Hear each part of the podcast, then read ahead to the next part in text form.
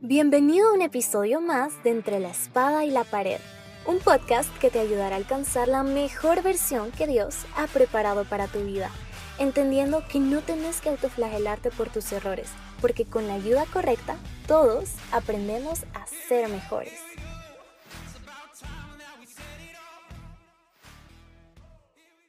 Hey, ¿qué onda? ¿Cómo están? Episodio número 47. Wow. No canso de no me canso de asombrar de lo bueno que es Dios. De verdad que sí. ¿Saben en qué momentos le agradezco muchísimo más? En los momentos donde no sé de qué hablar en estos, en estos episodios.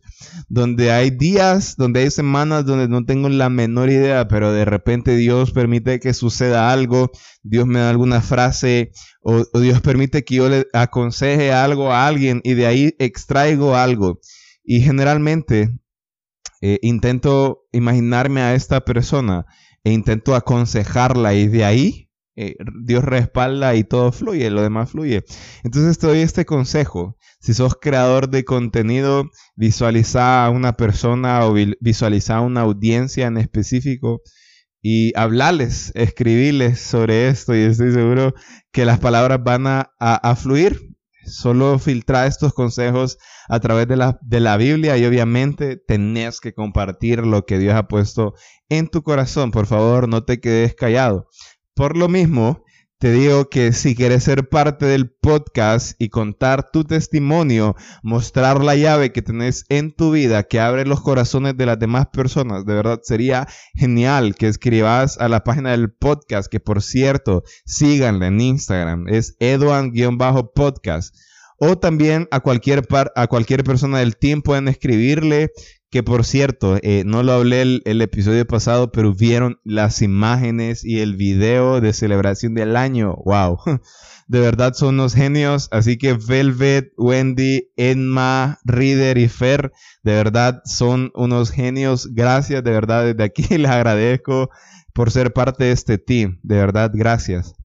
Eh, y antes de empezar con el tema de hoy, quiero recomendarles una canción que se llama Sacrificio de la banda Redención que la voz de esta banda es de, nuestra amiga Diana Fuentes, que es más conocida como La Worshipera. Óigame, es una rolona, no tienen ni idea de cómo ministró. Pueden ir a buscarla en Instagram, eh, eh, esta página de Redención Music, o, en Spotify, pueden buscar la canción y también está en YouTube. De verdad está genial, se la súper recomiendo. Eh, y hoy sí, pues, ya dando las recomendaciones y, los mensajes, Eh, hoy sí ya quiero meterme al, tema de hoy. Eh, en esta cuarentena eh, nos hemos dado cuenta de muchas cosas. no sé si solo es mi círculo de, de, personas de las cuales yo me rodeo, pero varias personas están pasando por problemas emocionales, sobre todo de relaciones. Y yo los entiendo. He pasado por ahí esa herida en el corazón que parece que, nos mata, que, que, literalmente nos deja sin aire, que, nos impide respirar. Malditas heridas, ¿no?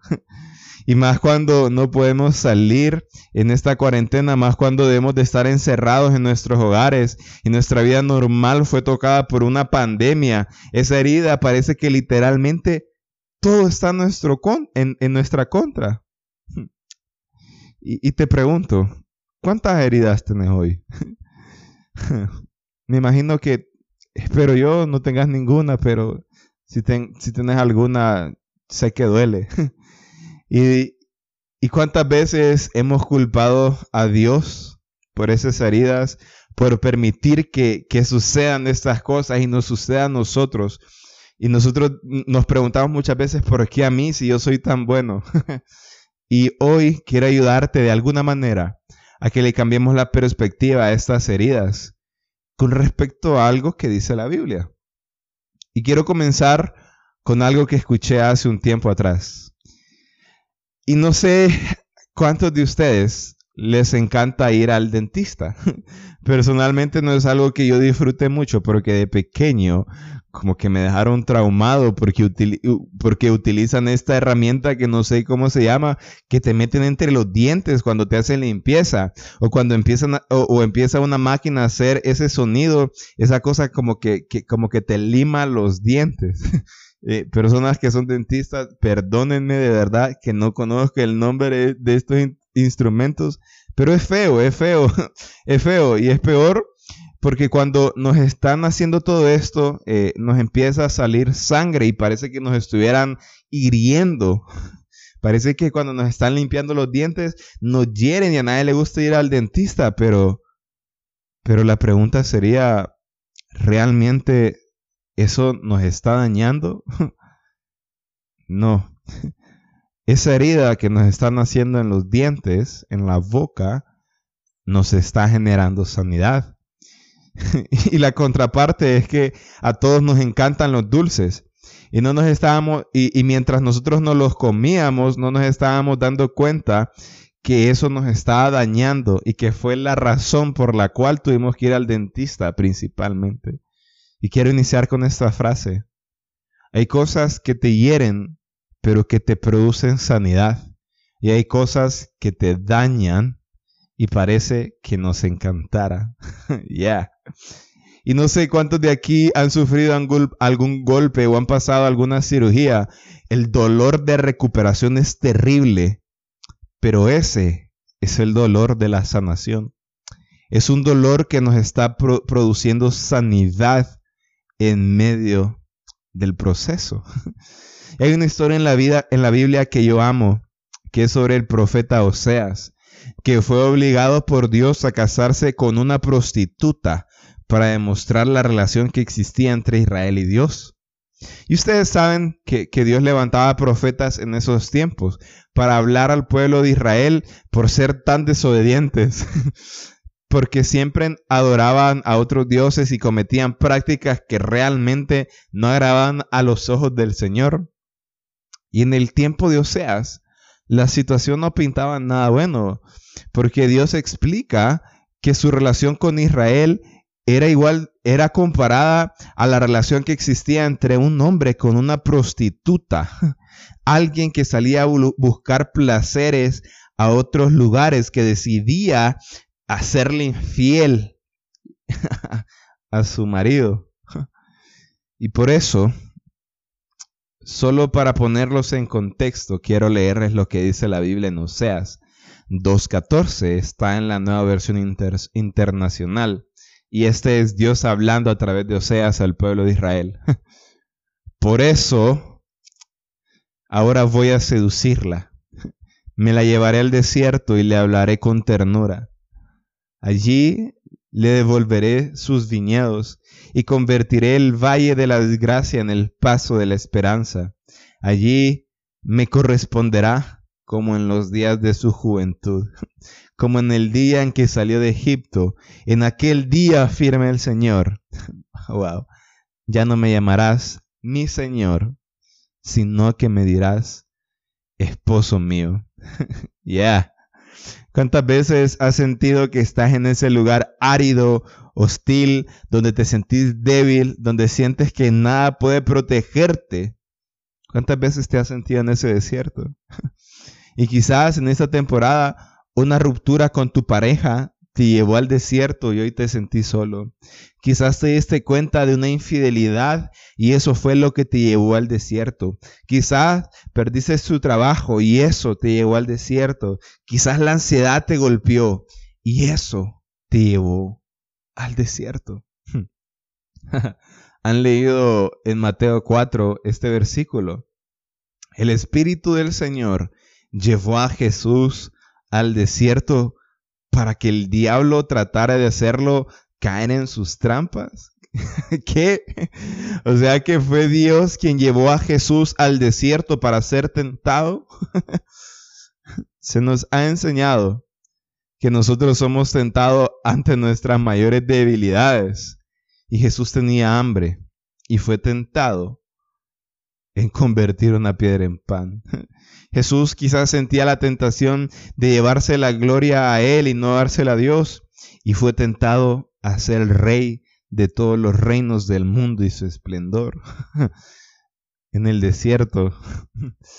y luego de eso, libros después, nos dice que nosotros no tenemos un sacerdote que no nos entienda, sino uno que fue tentado en todo, mas nunca pecó. Ese lugar en el desierto que fue llevado por Dios para ser tentado, dice, le dio la fortaleza a Jesús para decirle a Satanás en cada momento, en cada momento, vete Satanás. y no te estoy diciendo que fue Dios quien hizo que te fueran infiel, tampoco estoy diciendo que fue Dios quien hizo que perdieras tu trabajo, tampoco estoy diciendo que fue Dios quien hizo que vos sintieras ansiedad o que quizás que, que permitiera que vos tuvieras amigos tóxicos. Estas son cosas de la vida que suceden. Estoy seguro que estas cosas no fueron creadas por Dios, pero de alguna manera sé que Él lo permitió. Porque Él está utilizando lo que te sucedió para llevarte al desierto, enamorarte y restaurarte. Ya. ¿Te acordás lo que dice el versículo? Por eso ahora voy a seducirla. Me la llevaré al desierto y le hablaré con ternura. Ya. Y me encanta el final de ese versículo. Ya no me llamarás Señor, sino que me dirás esposo mío. Y unos, unos cuatro capítulos adelante, en Oseas 6, dice esto, que es lo que quiero hablarles. Vengan, volvámonos al Señor. Él nos ha despedazado, pero nos sanará. nos ha herido, pero nos vendará. Y después de dos días nos dará vida. Al tercer día nos levantará y así viviremos en su presencia. Wow. Él nos herirá para darnos vida. Nos herirá para levantarnos y vivir eternamente en su presencia. La herida que hoy estás sintiendo, la de tu expareja en Dios, no te está matando, te está dando vida. La herida que crees que la ansiedad dejó en Dios te está levantando.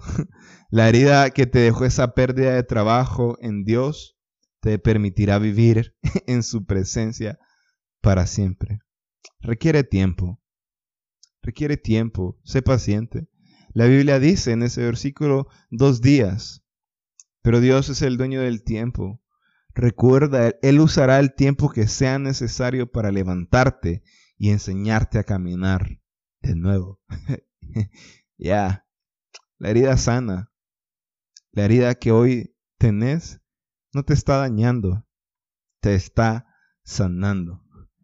Y aunque te sintas tirado en el suelo, recuerda que en, en realidad en Dios te está levantando. Ya, nos escuchamos el próximo jueves. Bye. Si te gustó este episodio, compártelo en tus redes sociales y ayuda a los demás a que también puedan alcanzar su mejor versión.